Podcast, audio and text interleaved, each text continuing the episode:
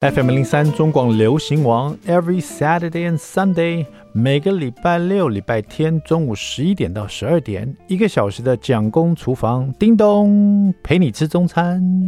大家好，我是 Jacko 蒋伟文，今天是十月二十九号，It's a Saturday，是个礼拜六，马上进入我们的。蒋公周记，我不知道大家礼拜一到礼拜五上学日的时候呢，是不是都是会帮小朋友做早餐，或是让他们去外面买一些？你知道台湾早餐真是买很方便嘛，哈，呃，外面中式西式的，一条巷子三四家早餐店，可能七八家都会有，对不对？然后什么样的都会有，所以真的非常非常方便。便利商店也会有啊，早餐，所以感觉上早上。我就有有时我问这个原因，是因为有时候我常想说，教育的目的就是希望小朋友可以独立嘛。那每天早上都帮他准备的好好的，就觉得说，唉，希望我的小孩不要变成妈宝。但是呢，所以我就发现说，礼拜六、礼拜天呢，可以花点时间让他们自己来做早餐。所以呃，好像是上个礼拜六吧，就是我就跟礼拜五的晚上，我就跟两个小朋友说，哎，明天呢，礼拜六早上，爸爸就不帮你们做早餐了。啊？为什么？我说爸爸哈，早上起来呢，哥哥你来负责做松饼，好不好？爸爸教你怎么做松饼，从那个拌面啊，然后把那个鸡蛋放进去啊，放奶油啊，这样子。然后拌面拌什么面？我说拌面粉啊，面粉把它放在一起这样子。可是我不能吃面粉。我说我知道，我就买了那个米松饼哈。我们家那个松饼粉是用米做的哈，就是小朋友有如果有肤质的话，肤质过敏的话就可以吃这样的松饼粉，这样口感差不多，所以稍微贵一点点这样。然后我们说好，那所以礼拜六就决定让我们自己做早餐这样子。那礼拜六呢，当然就是小朋友可能会睡得晚一点点。呃，通常我们礼拜一到礼拜五上课日的话，六点半、六点四十五分，他们陆陆续续就会醒过来了，因为我会把他们房间门打开来嘛，然后就开始在厨房叮叮咚咚弄早餐这样子。那微波炉的叮当声音啊，水龙头开出来的声音啊，或者我拿盘子啊、钢盆砰砰砰砰的声音啊，对不对？都会有声音啊。然后所以他们就六点四十五分就闻到早餐味道，就陆陆续续都醒过来这样子。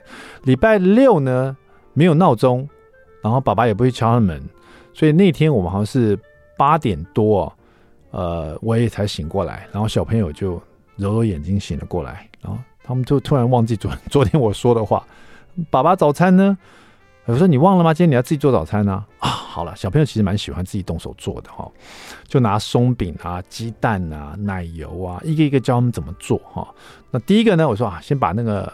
其实我教他们做这个也有一个小小的心机啊，就是因为我发现你做松饼呢，它是有一个这个调配的方法，就是那重量啊、比例要抓好。比如说松饼粉可能我们要两百五十克啊，牛奶一百五二十五 CC 啊，蛋也要一百二十五 CC 啊，奶油要五十克这样子。这个后来我这是。那个松饼粉包装上面给了一个建议，这样子。可是我发现这样比较适合四个小朋友吃，所以我就跟 Jackson 讲说，你要把它除以二啊！你现在已经学会除法了嘛？来来来，我们来算一下，两百五十除以二等于多少？所以等于在开始做松饼的这过程呢，他还要动手学一下除法，就是不是说学啦，就是。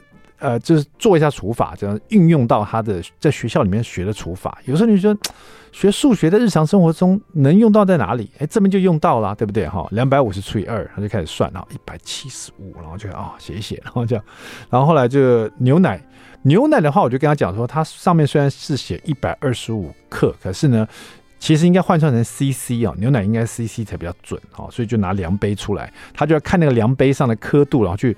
那一百二十五要除以二，然后除不尽。我说那你就大约多少这样子？这也是数学类似会做的一种方式嘛。一百二十五好除以二，大约多少哈？就把它这个呃倒出来。然后还有鸡蛋，鸡蛋更有趣，因为鸡蛋其实。他们就很好奇，鸡蛋一颗大概会多重？他们从来没想过这个问题，哦，就把鸡蛋打出来，把它打成蛋液，然后再倒到量杯里面去，才发现哦，一颗鸡蛋大概才七十五左右，哈，七十五到六十 CC 左右，哈，六十到七十五 CC 左右，看你的蛋有多大多小这样子，然后他们就知道一个蛋大概有多少的这个容量，哈。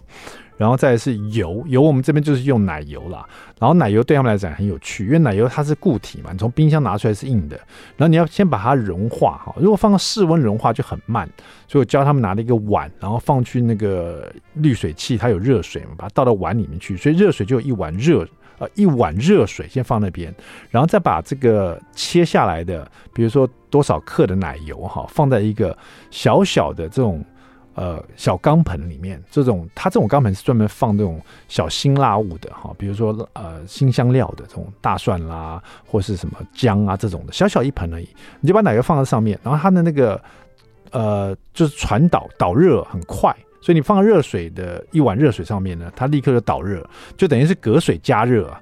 所以我们在加热的奶油的同时呢，我们就在旁边开始调这个粉啊，跟牛奶啦，然后把它把它这个拌匀一下，然后再把鸡蛋的蛋液也打进去，然后把它拌匀啊。这些都有小朋友来做这样子。然后等到拌的差不多了哈，就发现哎，奶油也融化了。然后我们再把奶油呢倒到这里这个面糊里面哈，等于粉糊里面这样子，然后我们再把它调拌好啊，全部都弄完了啊，弟弟又要来负责把那个松饼筋拿出来，把它插电插上去哈。当然这边又是安全教育一下嘛，插电，你看这个多危险什么呢？教教他怎么弄，然后呢再把他想要的这种松饼的这个烤架放上去啊，烤盘放上去，我们就开始做松饼。好了，这个这个噼里啪做完，他们自己做的松饼就特别香，特别好吃，哇，好开心呢。然后吃完松饼，然后我们那天整个的流程就是说，因为礼拜六他们早上一醒来就可以看卡通啊，这是他们的基本上就是我让他们礼拜六一醒来就可以看卡通，因为我自己小时候是这样，礼拜六、礼拜天早上都会看卡通时间。但那天因为我们要做松饼，所以我就说我们先来做松饼，做完就边吃边看卡通，他们就很开心这样子。然后做完松饼，他们就迫不及待开始吃了。然后准备要看卡通的时候，这时候妈妈也起来了。然后我就说我们来看卡通啊，小朋友都很嗨，我也很嗨。然后突然妈妈说。哎，可是你看一下时间，现在已经九点半了。我说对，九点半，九点半怎么了？他们十点钟要上钢琴课啊，所以你们要出门了啊！我自己也忘了，你知道吗？早在我应该早点叫他们起来。就刚刚那整个看卡通、看卡通的整个那个那个 momentum 那个动力，全部被这个要去上钢琴课给打乱了。你知道，一秒之内。大概大概三秒吧，三秒以内，Jackson 就开始大哭，然后弟弟这边发怒，为什么我不要？两个人刚刚开开心心做松饼，跟我开开心心吃松饼，然后看卡通情绪全完全没有了，一哭一生气这样子，这是我们那个礼拜六的早上，所以下次时间要算准一点点。当然后来也是。练完钢琴回来再看卡通，不过那个三秒钟，他们立刻一哭一怒，真的很好笑哈。好了，稍微休息一下，我们来听一首这个、大红牌梁文音的《你是说谎的人》，这是他们两个小朋友对我说的话。你爸爸说谎。好了，待会我们回到蒋公厨房。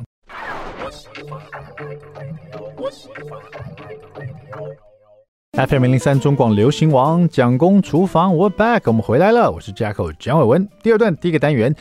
蒋公来说菜，好了，刚刚上一段呢，蒋公周记讲到礼拜六早上我们家的早餐呢，做完松饼以后的一场闹剧哈。不过后来当然了，回来以后大家就皆大欢喜，这样，因为又有卡通可以看了嘛哈。好，那讲到早餐呢，哎，我好像很少在说菜的时候说早餐的哈。今天我就拿出这一本哈，我们也访问过他大概三次了哈，辣妈。这个中西餐、中西式早午餐的作者哈，辣妈的中西式早午餐，这个辣妈是谁呢？就是 Shania 哈。他这本里面有很多早餐的一些这个好点子，当然有很多是从面团开始做起啊，但是也是很简单。但是还有更简单的，比如说这种。烤甜南瓜哈，最近我常在里面看一些，因为像我的大儿子，他就是因为对麸质过敏嘛，所以他就不能吃面粉类的东西，所以我刚刚讲的松饼还是用米松饼粉，有没有？所以这边呢，像烤南瓜这种就很适合 Jackson 哈，而且又很容易哦。比如你买一个南瓜，你把切片哈，但切成大概一片要零点二公分的片状这样子，然后呢，你就这个上面呢就淋点橄榄油这样子，均匀的这样淋上去，然后把那个南瓜片放在这种锡箔纸纸上面，然后这个就一排一排，就是等于是南瓜一片一片叠着这样子，那不要叠得太重复了，就有碰到对方一点点这样，然后把它叠成一排这样子，然后呢，就像这个扑克牌一样，突然这样散开来，有没有？然后这上面淋橄榄油。然后就把它放这一排都放在锡箔纸上哈，然后呢，这个当然最好是橄榄油两面最好都要都要碰到，所以说你可能要稍微用筷子把它这个间隔的南瓜稍微拉起来一点，让那个橄榄油可以流进去哈。然后呢，在这里面呢再放入一些核桃，然后就把它进烤箱一百九十度哈预热好，然后烤十到十五分钟。然后再用筷子将那个南瓜再翻面，然后再烤个五分钟，所以总共大概烤个二十分钟这样子。然后出炉的时候呢，趁它热腾腾的，一出炉你就会闻到这种南瓜的甜甜的香味，还有这个核桃的味道，就坚果味道。一出炉，趁它热的时候呢，你再撒上，你可以撒一些这个蔓越莓干哈，或者你可以再撒一些，比如南瓜籽好在上面，增加一些坚果也是可以的。那这道菜呢，就是很简单，就是把东西切片，然后推进去烤。然后这个在吃的时候呢，呃，因为它只有淋橄榄油嘛。呃，甚至于你还可以淋点枫糖都可以，或蜂蜜在上面，就是烤完了以后，所以吃这种烤甜甜的南瓜，南瓜本身就有点甜味。那如果小朋友吃的话，你再淋枫糖就很受欢迎。然后又加上蔓越莓，它是一个带酸的口感，就很解腻哈、你可以想象。好，那这个南瓜除了这种做法呢，其实也可以做成南瓜泥，有没有？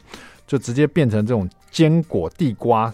或是南瓜沙拉都可以哈，像 Sonia 这边有示范怎么用地瓜来做成沙拉，这也很简单，就像南瓜一样，地瓜把它切片，把它蒸熟，然后趁热的时候把地瓜压成泥，然后加上你喜欢的营养的一些油类的东西哦。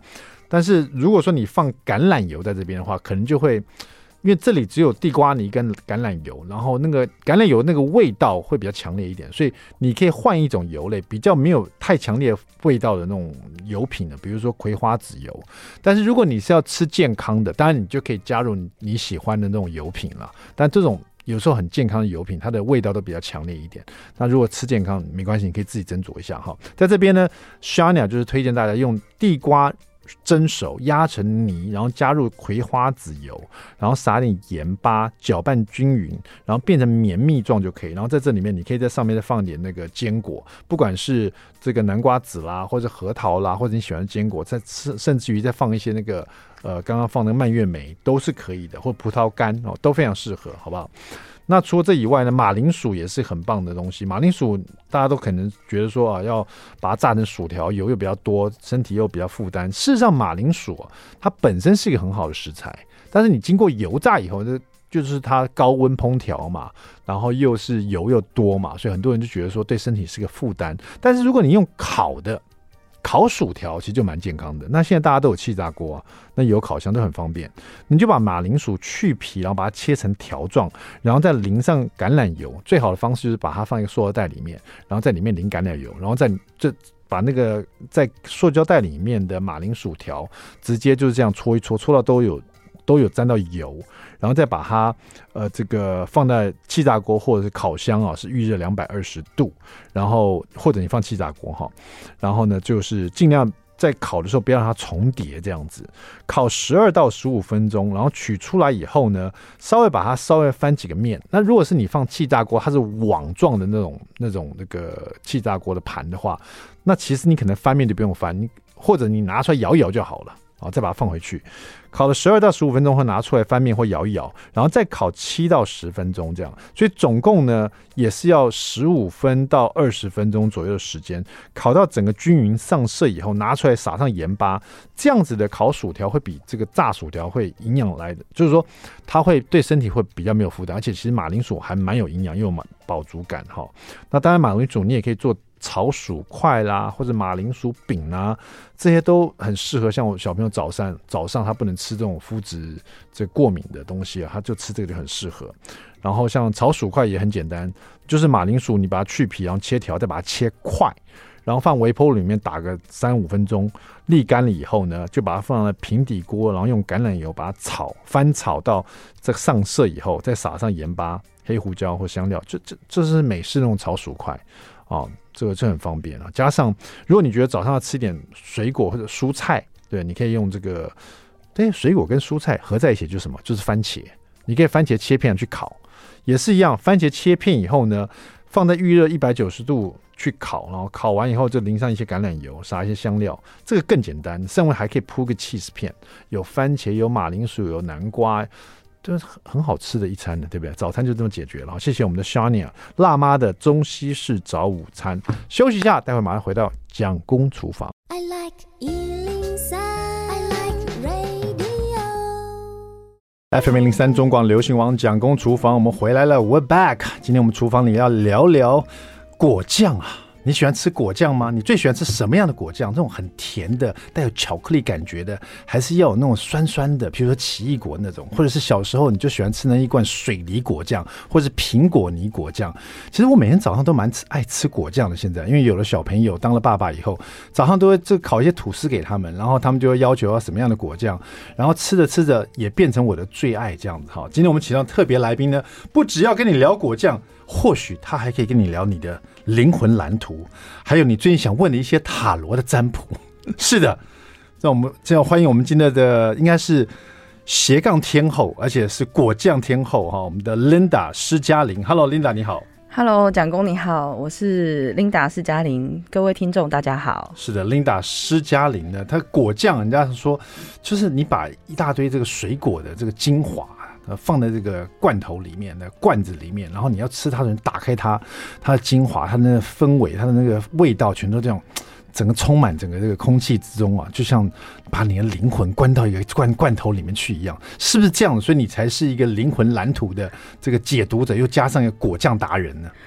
其实我觉得有点像，我在想象每一个口口味的过程，其实我还没有煮出来之前，我都会在。睡前先想想看，我希望用什么样的比例来搭配。嗯，那这样的比例搭配出来之后，会不会是我完美中的味道？所以。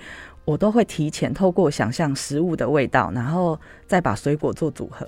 对，如果说把人的灵魂或是人的个性哦，用他所爱的果酱的口味或者是水果的这个品种来分别的话，那这一罐一罐的果酱呢，比如说在这个职人级极品果酱技法全图解这一本 Linda 带来这本他他的作品哈，然后这本里面有四十种酱料的配方跟五十四种的这个搭配的吃法，如果用这样子分。类法的话，感觉好像比十二星座细分的很多啊。就是说，你看你这个人的个性，从这个果酱去吃法，还有这它搭配的方法，也许可以看出来你这个人的一些灵魂想要归属的地方，也不一定哈。我是小小的一些分析的想法了，对，因为可能是碰到塔罗占卜师，就会讲喜欢讲一些比较玄的事情啊。来来，发稍微问一下 Linda，因为这个前面有讲一下你的经历嘛，哈，因为你看这本这个真的是很厚的一本专业的。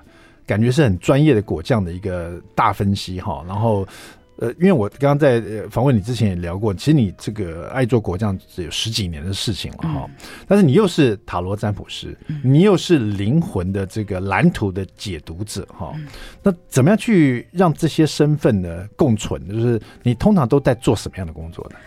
呃，其实我本身现在的正职应该是一个服饰店的老板娘，嗯，但因为疫情期间，让我不得不放下一部分的服饰店工作，因为就不用像以前这么忙，我每个月要出国一趟，是那，所以我就开始在灵魂蓝图跟塔罗这边，其实就会花比较多时间，因为是我本来很有兴趣的东西，嗯，那果酱是在我更早之前在转职的期间。才全心投入的一个兴趣啊，对，okay、那因为我们家的人都非常会做吃的东西，所以对于吃的东西，我们非常喜欢花时间研究。当 Linda 刚刚说我，他其实正值是一个服饰店老板的时候，我觉得服饰店老板跟塔罗占卜师、跟灵魂蓝图解读师，加上果酱达人这几个职业，基本上没有什么违和感。就是可以感觉到你在服装店里面可以做这全部的事情，因为服饰店里面好像也是要 推荐客人属于他的 style 的东西，对不对？哈，就是你不可能推荐一个客人完全跟他，你你一推荐客人说啊，这什么？这跟我完全完全不喜欢，那就就不行了嘛，对不对？就是一个服饰店，它成功与否，尤其这种精品服饰店的比较属于个性化服饰店老板娘，她要很有眼光，一看就看看出来走进来这个客人会喜欢什么样 style 的衣服，嗯，对不对？这这变成说，哎，这好像跟。这个塔罗占卜，或跟灵魂解读，或跟他喜欢哪一罐果酱，好像都有点关系啊，完全没有违和感。有一种要提升自己的敏锐度，嗯，对，就是你的共感，当打开的时候，其实你可以感受到这个客人他现在需要的是什么。这是今年最适合你的秋冬的一个礼服，加上呢，我这边有一罐我特别觉得很适合你的果酱，这是用今年秋冬的柑橘类哈，搭配你这个比较。比较淡绿色的这个有点花朵这个服装很适合适合你哈。然后呢，你今天想问的问题我已经知道了。来，在这边抽一张牌，你们？这整个流程是一一条龙系列嘛？对对，很棒啊，对，是个美妙的工作环境，好棒哦。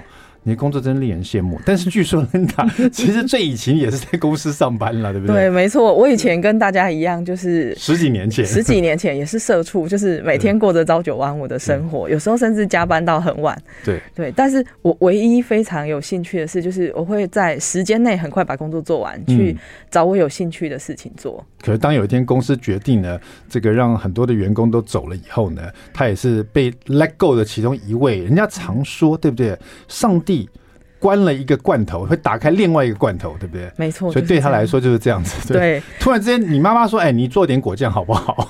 对，水果太多了，你可不可以把这些处理掉？台湾就是这样，有时候这个水果盛产的时候，对，它是太多了，对不对？尤其是在便宜没有好吃嘛。对，尤其在乡下，邻居会送，嗯啊、然后又过年期间又要拜拜，真的会有很多水果。对对对，台湾也是那个，就是说我们。拜访邻居的或者拜访朋友的时候是会送水果的，对，对不对？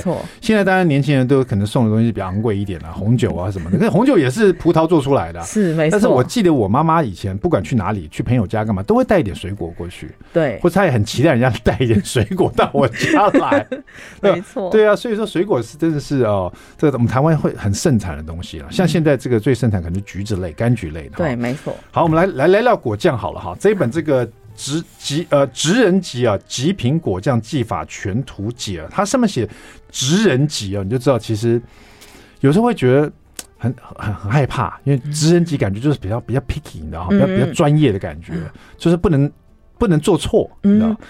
像在这里面呢，有没有什么就是说在直人级里面，对初学者来讲，我可以先有一点自信心的。嗯，其实我觉得会称为职人级，是因为我在里面把每一个步骤跟做法写得很详细，拍照也拍得很清楚。所以其实我觉得基本上每一种果酱都蛮好入手的，只要你按图所记的去把它做出来。那我觉得平常大家最推荐的其实一定是草莓果酱，而且它做法最简单。然后其实家里几乎。一一家老小都会非常喜欢这个非常香甜甜美的果酱口味。我可不可以，我可不可以顺便打断一下那个 Linda？因为这草莓果酱大家真的最爱，我们家一定是要有一罐草莓果酱，绝对是。是可草莓有时候在季节的时候，最近好像季节快到了，冬天了嘛，对，马上就有大大胜胜出的时候。我们来听一下这个草莓果酱怎么做。还有最近好像也很多蓝莓，蓝莓跟草莓处理方式会不会差不多？其实差不多，那蓝莓更简单。什么？那那对，那还不要不要不要，还是草莓好，因为草莓。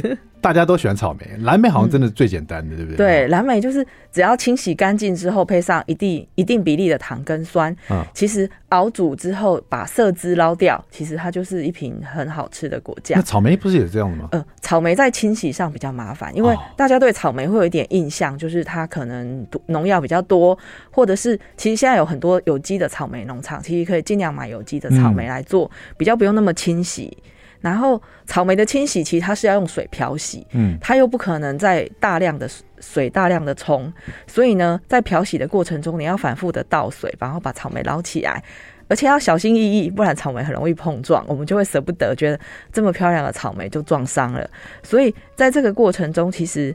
我觉得其实草莓在漂洗完之后，再配上一定比例的糖跟酸，其实它是很容易熬煮的。哎，我稍微问一下，因为我们最后把它做成果酱嘛，嗯，所以为什么在漂洗的时候会要这么小？因为我其实我自己也试过试做过草莓果酱，嗯，然后我在洗的时候，我就会比较不会那么注意它有没有被碰撞。但我想说，那待会都要被煮烂啦，对不对？无所谓啦，要洗一洗啊，搓一搓啦，对，就算烂一点，我我觉得没关系，但我也不知道。因为呢，我当初呢，呃。吃到一瓶很惊艳的果酱是青井泽的草莓果酱。嗯、那青井泽的草莓果酱，它是一颗一颗保持那个圆粒状，嗯，它就是不是碎状的。所以我当时就想说，台湾没有这样的果酱，所以我在这本书里面教的是。一粒一粒的草莓果酱，嗯、就是把轻井泽的果酱化成现实，在台湾自己做了出来。那这一本书里面，为什么不希望草莓有碰撞？就是我希望大家做出来的草莓还是一颗一颗，看起来很安全，而不是已经过熟的草莓煮出来的果酱。嗯嗯、哦，一颗一颗的，可是也是涂在吐司上面哈，但吃起来看起来感觉又赏心悦目哈。到底这个清洗多困难？还有什么样其他的果酱可以让你来挑战呢？待会来打开你最爱的那一罐果酱，别走开，马上回来。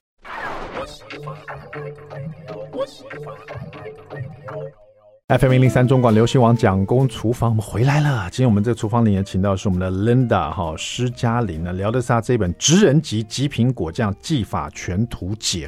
我们现在终于完全了解，他这个职人级极品果酱呢，职人级指的是他是职人，他教你怎么把果酱做到职人的等级哈，所以你不要担心，你不是职人无所谓。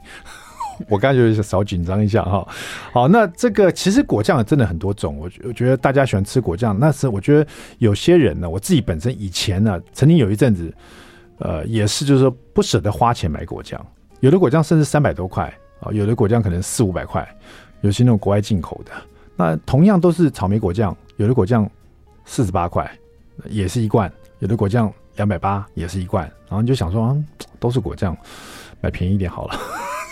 可是呢，等到后来有家庭了哈，对对吃啊比较讲究了，也也比较就是比较肯花钱在这种，比较试试看这种比较贵的果酱什么样的时候，打开来觉得哇哇，你吃那种贵的果酱有点回不去了，你知道吗？你没办法再吃那种很便宜的果酱啊，因为你发现那很便宜果酱里面都是糖而已，就是很少像像刚刚 Linda 讲的话，就打开来里面一整颗的草莓的感觉。其实果酱是不是有很多不同的状态，对不对？是的，其实。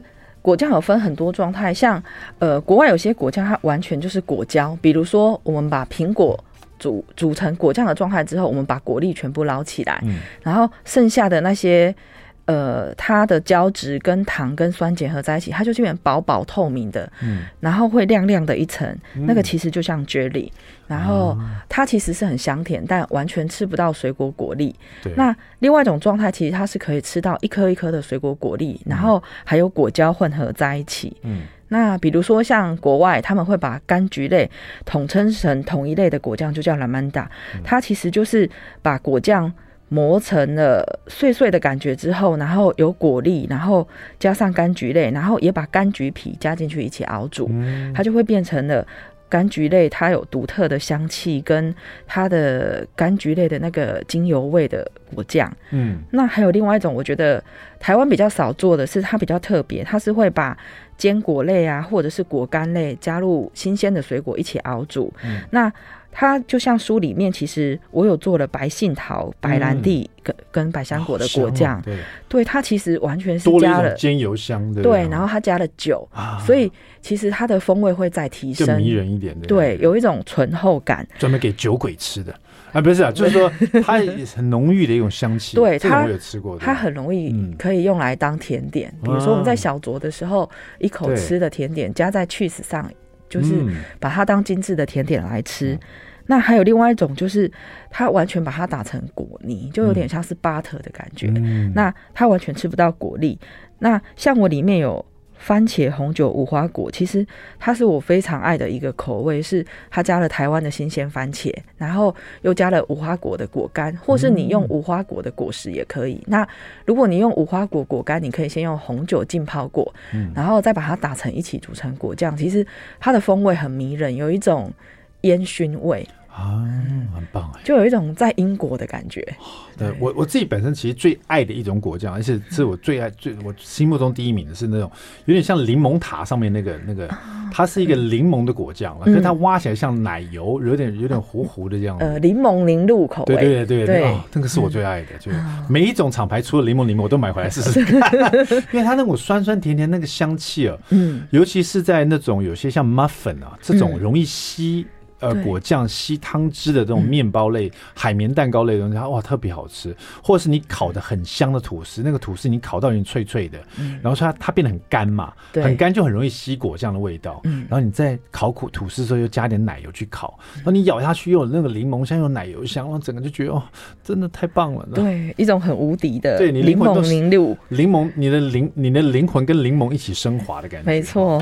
好，讲到这个柑橘类，最近真的是柑橘类的呃。大胜胜出的时候嘛，嗯，所以刚刚讲到说柑橘类也很适合拿来做果酱，但是好像它手续这过程稍微复杂一点点。是，刚刚我们那个草莓应该差差不多形容过了嘛？有没有什么重点没 miss 掉？呃，如果要做成果实粒粒的草莓的话，其实有一个重点就是你洗的时候一定要漂洗，然后一颗一颗要维持草莓的原状，都不用切，然后。呃，有一个重点就是，你煮到一半的过程中，你要先把草莓捞起来一下，把那个呃汁液浓缩完，再把草莓加进去啊，防止它煮太烂，对，它不会整个解散啊。这这里我刚刚看书，书里面解释非常清楚，而且总共有十张分解图，嗯，从这个草莓新鲜的样子到最后。变成一颗一颗的那个很精致的草莓的果酱，这边都写的很清楚，每个做法都很清楚，所以真的是职人级的哈。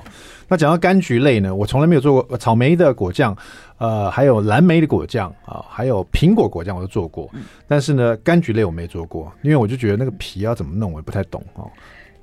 其实柑橘类的果酱其实有一个蛮特别的是，我们把柑橘的皮取下来之后啊，其实要先把柑橘的皮在热水中就是。煮出那个色汁，嗯，但是你又不能煮太烂，所以差不多换热水换水三次就可以了。嗯，然后呢，把它切成细碎的样子，比如说有的人喜欢吃到条状的橘皮，有的人喜欢颗粒状的橘皮，其实都可以。然后我觉得，呃，柑橘类的口味，我最后在我的版本里面，我有加入一点。柠檬屑，为什么要加柠檬屑？其实是把那个味道跟层次再提升，所以他吃到的其实是整个很综合的柑橘味。那书里面用的是茂谷柑，当然其他的柑橘类盛产的时候，大家都可以把它当成统一的口味来做。也许你也可以用茂谷柑再加上桶干一起做，其实我觉得都很适合。对，我看这边总共有十四个步骤嘛，哈、嗯，那前面就比较容易了解，就是比如说茂谷柑的把它皮取下来，对不对？然后把茂谷柑谷柑的那个呃橘子啊，每一每一片上面比较粗的那个。对，是把它剪掉，对？是的，把它剪掉，把它剪掉，然后再就把它这个是切柠檬丝，是不是？第四张图，呃，我是把它切成第四张图的话，其实是把它切柠檬碎，就是先切丝，再把它切成碎碎。因为我们要加柠檬碎在里面嘛。对。然后在第九、第十、第十一、第十二都是在煮什么东西啊？呃，九十、十一到十二，其实它是在煮呃柠。柑橘的果肉，嗯，就是我们把柑橘的果肉先糖制过之后，我们就直接煮了。对，那在这个过程中，其实我们会把柠檬皮在快煮好的过程中再加进来。那最后呢，再加那个柑橘皮，然后再加柠檬皮。嗯，所谓糖渍，就是说我所有的那个呃茂谷的那个肉，呃一半一半的那个橘子，对，通通把它放在。糖跟糖混在一起，对，还有柠檬，柠檬汁，对，然后去煮它，把把它拌完之后，放在冰箱放一夜，让它静置，对，然后然后这就所谓的糖渍，对，糖渍，因为酸跟糖其实它会结，它会结合，然后再让果胶提出来。如果没有酸，果胶是提不出来的。对，然后一个晚上以后，对，第二天再拿出来煮，对，再拿出来煮。那要煮多久呢？呃，其实整个果酱煮的过程差不多半个小时内会完成。嗯。可是前置处理比较久，处理水果的时间会稍微久一点。对对对，那就像我们做菜一样嘛，前面都是比较，那火炉一开开始要做菜的时候，就很快就要结束了，对不对？对。那在在煮这个过程，我一直很好奇，煮的这个容器哦，有没有什么？嗯、有的人就说一定要不锈钢了，一定要用什么不粘锅，好像不需要，嗯、还是就是说有没有什么特别？你觉得建议用什么样的？锅子来煮，呃，像在国外其实一定是用铜锅，因为铜锅的导热最快最均匀。那我自己在做是用铜锅，那万一没有铜锅，其实可以用不锈钢锅就可以了。嗯，那很多人会用家里的珐琅锅啊，或者是呃现在很流行白珐琅，对白珐琅，对，其实那个也可以，只是对我来讲，其实它稍微有点厚重，然后它的形状的。那个盆底没有这么圆弧，那有时候要小心，小心边边会有容易烧焦的问题。好，很快，那煮完以后，把这些果肉都煮一煮，然后煮到大概三十分钟左右。然后我看这个柠檬皮碎也放进去一起煮了。然后最后这边第五这边有一个，呃，你说那个橘子皮要怎么做？柑橘皮要怎么做？嗯。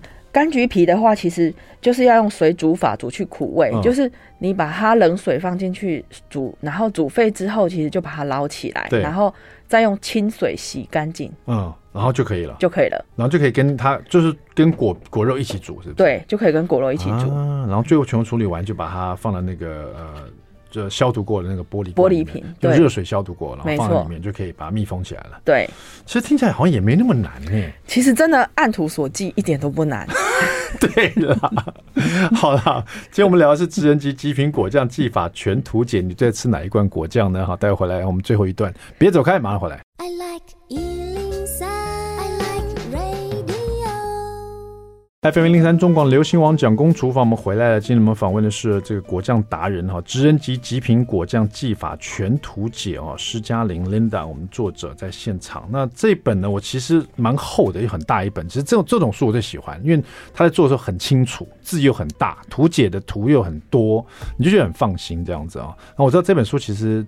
很受欢迎，再版再再版哈，所以今天 Linda 在现场，我想说这个原因可能是因为这里面的果酱种类真的很多啦，有很多大家可能意想不到的，对不对？组合那种水果哈。因为除了单品果酱，其实单品就是单一口味嘛。那其实里面有很多，其实是我从日常生活中的灵感找到的口味，比如说。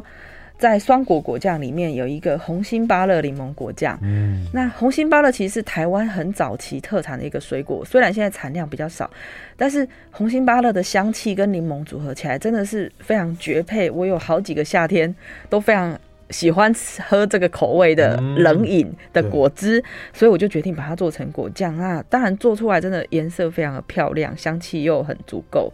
那双果果酱我非常推荐这个。那比如说我自己很喜欢研究国外的香料，那我就会用一些，比如说像粉红胡椒柚子，因为当我们台湾的那个中秋节的柚子很盛产的时候，其实大家一定真的都吃不完。嗯、那吃不完，我们想要把它做成果酱的时候，我其实特别加了粉红胡椒。粉红胡椒它其实是一种国外的香料，它不会辣，但是它有胡椒的香气。嗯，那这样其实可以提升柚子的层次，然后让大家吃起来不会这么腻。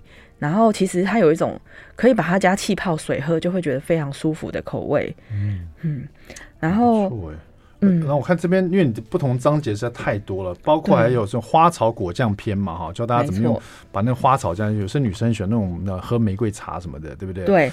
呃，然后还有你的香醇抹酱哈，这边有很多是糖类的，这很酷，什么肉桂奶油、地瓜抹酱、经典巧克力抹酱、南瓜乳酪抹酱、太妃糖。那我最推荐的是第七章节，就是果酱的特殊吃法，搭配不同的料理哈，不同的糕饼哈，然后怎么用什么样的果酱来搭配哈？这本职人级极品果酱技法大图啊全图解呢，推荐给所有喜欢果酱或者是。